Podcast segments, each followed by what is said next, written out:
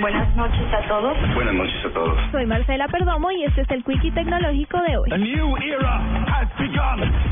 Investigadores japoneses desarrollaron un sistema para teléfonos inteligentes que avisa a las personas que sufren de epilepsia por lo menos 30 segundos antes de sufrir un ataque, un tiempo que ayuda a los pacientes a evitar heridas por caídas y otros accidentes. El sistema utiliza un pequeño sensor ubicado cerca del corazón de la persona para medir los cambios en los latidos y en caso de detectar una actividad anormal que indica que se puede sufrir un ataque, el sistema envía una alerta a la persona para que tenga tiempo de pedir ayuda o reaccionar. La aplicación se encuentra en etapa final de prueba en pacientes que sufren de la enfermedad y de acuerdo a los desarrolladores podrá ser adquirida por unos 85 dólares.